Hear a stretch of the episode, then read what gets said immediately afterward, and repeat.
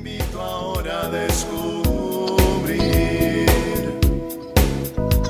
Tiene algo nuevo para ti, una propuesta que puedes seguir. Una verdad que compartir, una nueva forma libre de vivir. Un sencillo estilo de servir, el camino hacia la santidad. Hola, qué gusto saludarte en otra cápsula de paz y bien. Invitamos al Espíritu Santo que nos acompañe en estos momentos de reflexión, de paz, de encuentro con Jesús. Bueno, pues fíjate que estaba con un grupo de muchachos y la que estaba coordinando ahí la reunión puso una dinámica y bueno, pues la dinámica trataba de que ¿qué le escribirías a, a ti, pero en años antes? En este caso, pues como la mayoría eran puros muchachos, pues, ¿qué le dirían a su niño, no? Yo como ya estoy ruco, pues entonces eh, les digo, bueno, yo la dinámica, la, lo que le escribiría, la carta que le escribiría al Enrique de 25 años, ¿no? Me puso en edad de 25 años. Y les digo algo que mm, me gustaría a mí es imagínate poder tener la madurez de muchas cosas en mi vida a esta edad que tengo, tenerla a los 25. Híjole, un tesoro, ¿no? ¿Cuántas cosas eh, podrían haber cambiado? ¿Cuántas cosas podrían haber mejorado? ¿Cuántas cosas eh, se pudieron haber potenciado mm, de mayor forma, ¿no? Y también dentro de lo que se pedía que se escribiera, pues bueno, era cosas que, que no cambiarías, o sea, que hiciste bien. Y bueno, yo ahí destaqué dos cosas. Eh, yo desde que me acuerdo, siempre, siempre me he preocupado o he buscado tratar de ser feliz, ¿no? Es algo que ya, no sé, por gracia de Dios, lo, lo tuve, el saber que la felicidad es algo prioritario en mi vida. Y otra cosa que haría y volvería y revolvería a hacer, pues sería eh, seguir a Cristo. Quizás a lo mejor eh, más joven o una edad más, eh, pues sí, con menos años de los que entré y poder hacer muchas cosas nuevas, ¿no? A ver, te dejo un ratito pensando en esto que te acabo de decir. Si escribías esa carta a ti mismo en muchos menos años de los que tienes, ¿qué, te pondrías? Y vamos a escuchar unos minutos esta canción en lo que reflexionas.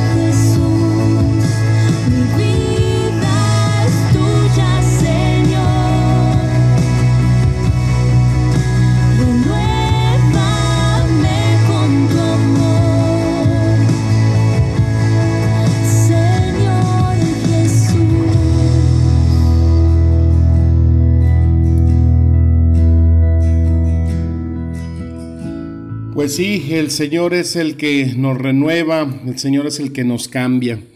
Y dentro de lo que yo eh, le escribía en esa carta a el Enrique de, los 25 años, pues sería poderle transmitir eh, lo que siento que he alcanzado en mi relación con Dios. El romper la estructura de un Dios de ley, de un Dios de culto y de liturgia por, por cumplir a esa relación de un Dios vivo, de un Dios cercano, de un Dios que me ama y lo amo, y de un Dios que me hace confiar en su palabra en plenitud. Eso es algo que con la madurez, con el paso del tiempo, va transformando, va cambiando. El saber que esa relación te lleva a, eh, realizar, a, hacer, a tener una fe de actos, no nada más una fe de, rezos o, de palabras, ¿no? Dicen que, eh, pues, las buenas intenciones, están llenos los panteones, pero veía ahí una caricaturilla de, Mafalda, donde eh, Mafalda le lleva a su maestra un, jarroncito con flores y la amiguita, esta Susanita, eh, para no quedarse atrás, le dice a la maestra, yo pensé en hacer lo mismo, maestra, pero pues no, no nunca lo hice.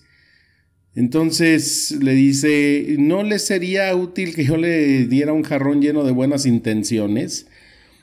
Y vemos que quizás muchos hemos tenido intenciones de hacer algo bueno, pero pues no lo hemos hecho o no lo hemos dicho.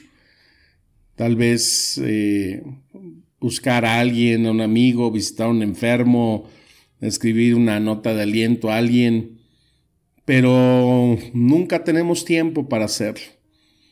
Algunas personas saben que Jesucristo es el único camino al cielo y piensan un día confiar en Él, ¿no? Un día, y sin embargo se la pasan posponiéndolo, el cambiar, el decir voy a, a, confiar más en el Señor.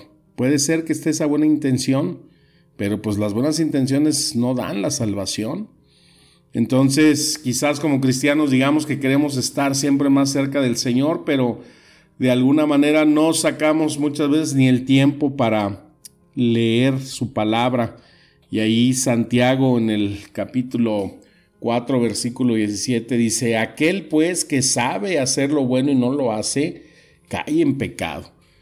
Caer en el pecado por no hacer lo bueno, por no por dejarnos llevar por las puras intenciones, por lo que no hemos hecho bien, porque a veces no nos damos cuenta que con una persona, con la experiencia vivida con cada persona, es algo irrepetible, ¿no? Cuando nos damos cuenta de que cuando humillamos, despreciamos a alguien, eh, pues tarde o temprano uno sufrirá esos mismos desprecios porque llegan los momentos más dolorosos cuando no dimos perdón, cuando no le dijimos a alguien que lo amábamos, cuando lo extrañamos, cuando necesitamos de alguien y pues esa persona ya está ante una tumba y ya nada tiene sentido. Y eso pues es algo que nos recuerda, ¿no? Esa frase que dice, que el hombre se hace viejo muy pronto y sabio muy tarde, justamente cuando ya no hay tiempo.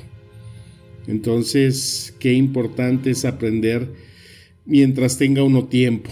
No podemos regresar el tiempo, no podemos regresar nuestros actos.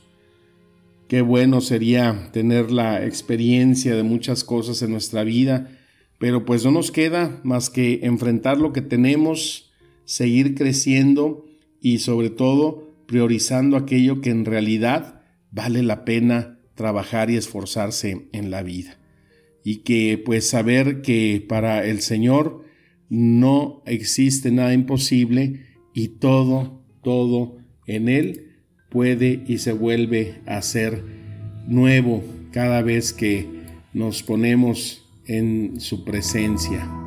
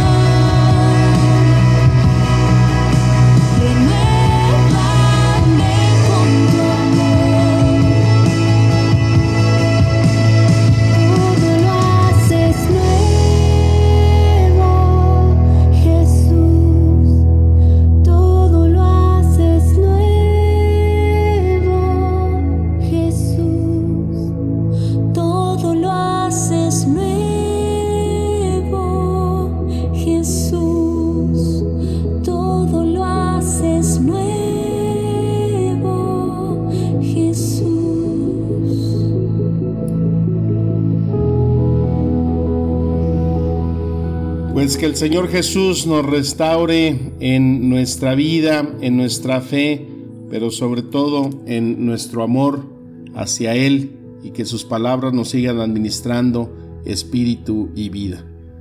Que tengas un excelente inicio de semana, te mando mi bendición y un fuerte abrazo acompañado de la paz y el bien. Amén.